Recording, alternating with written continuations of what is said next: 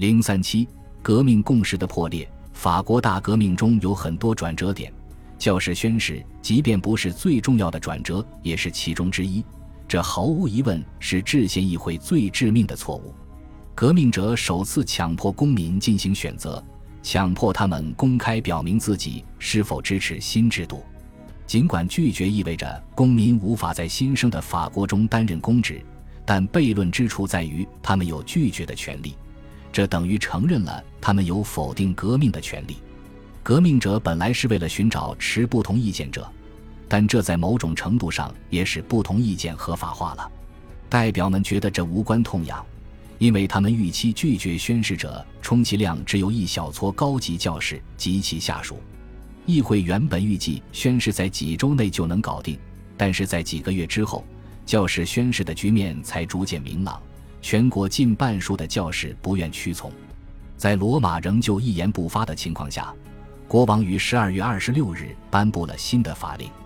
因此，在一七九一年一至二月间，宣誓问题主导了法国的公共生活。议会中的教士们就是一个典型。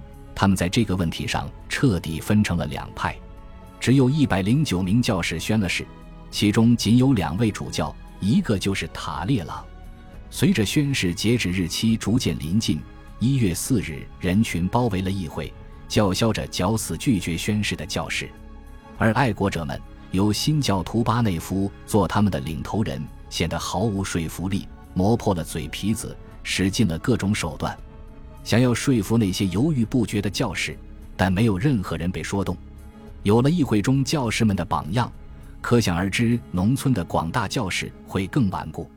不过，不同地区存在显著差异。在反教士的巴黎，极少有神父敢于冒天下之大不韪拒绝宣誓。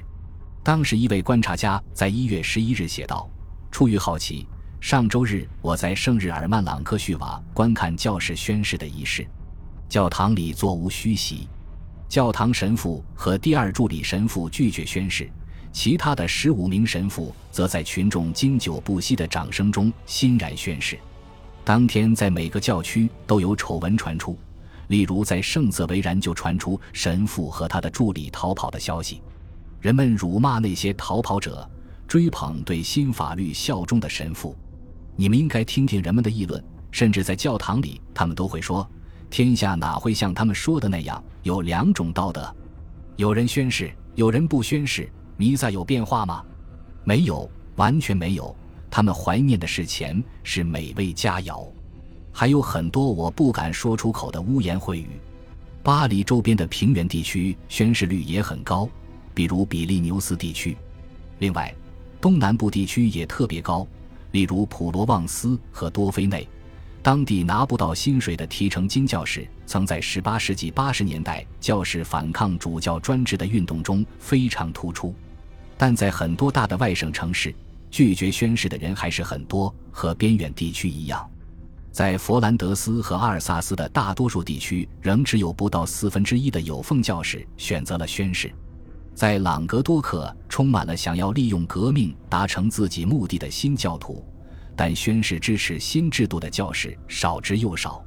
总而言之，在西部有大量教士拒绝宣誓，只有从鲁昂到拉罗谢勒一线形成了一小块孤立地区，这里的宣誓教士超过了四分之一。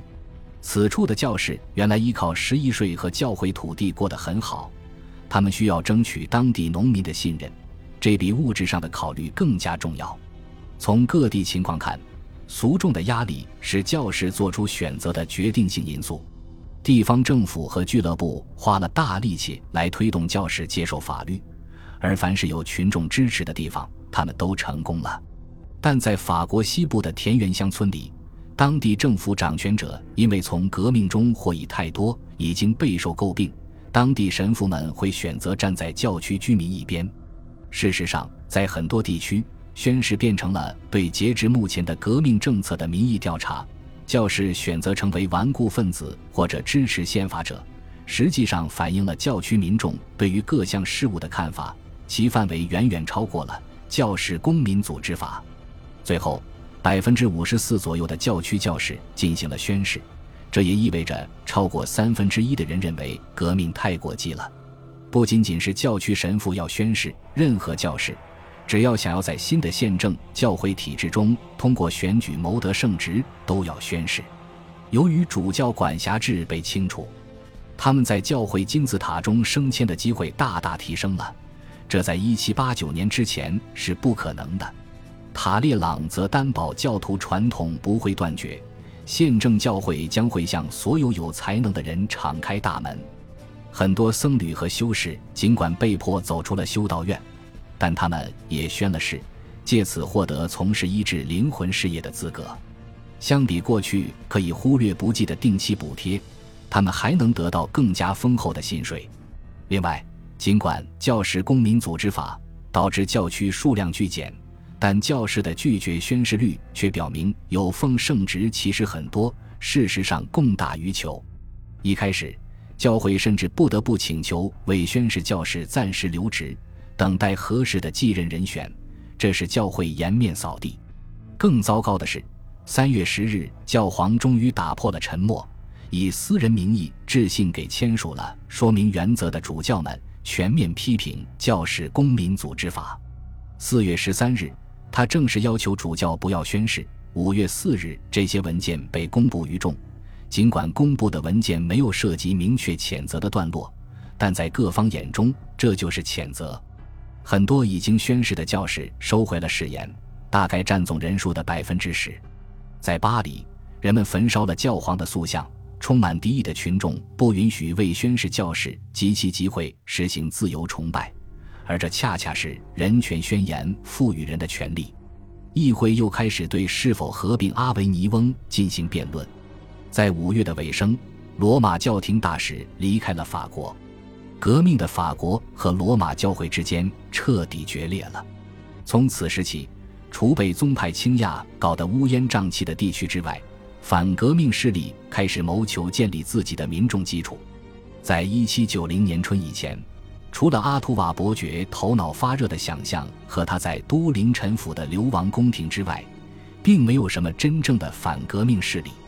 在十月事件之后，穆尼耶退居到多菲内，曾试图组织当地三级会议，谴责当时的革命形势，但被同乡断然拒绝。早在1789年9月，米拉波就在玩两面派的把戏，他一边在议会的讲台为激进主义煽风点火，另一边却作为顾问为国王和王后提供秘密建议。自1790年5月起。尽管国王和王后对米拉波的人品颇为不屑，他们还是开始为他按时提供的秘密建议付钱。米拉波想停止革命，而不是扭转革命。他支持强有力的王权，也认为国王应该离开巴黎，却不愿意掺和都灵的阴谋和他们重夺贵族权力的计划。不管怎样，路易十六没有采纳他的任何建议。米拉波在一七九一年四月郁郁而终了，尽管他的爱国者的声誉丝毫未变，国王也没有过多关注有关阿图瓦伯爵的小道消息。伯爵自一七九零年起对卡隆大加倚重，他曾对卡隆说：“我们必须侍奉国王和王后，无论他们本身是怎样的人。”当时，伯爵的手下正在和加尔的天主教首领进行接触。他们收到了关于东南部局势不稳的报告，备受鼓舞。当年秋天，他们决定在罗讷河谷计划一场反抗运动。但是从此地的安全工作来看，反革命派将战略地点选在这里很不现实。由于书信泄露了整个阴谋，密谋者十二月在里昂被捕。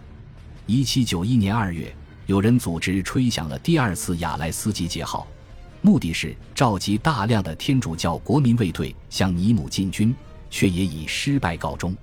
一支主要由新教徒组成的武装队伍抓捕了这群乌合之众，整个过程非常血腥。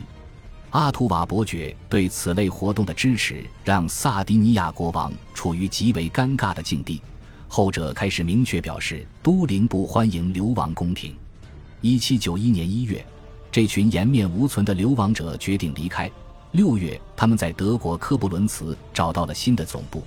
这块领地很合适，它属于一个天主教国王，后者是特里尔主教的选举人。路易十六对里昂阴谋倍感不安，他曾请求自己的兄弟不要实施该计划。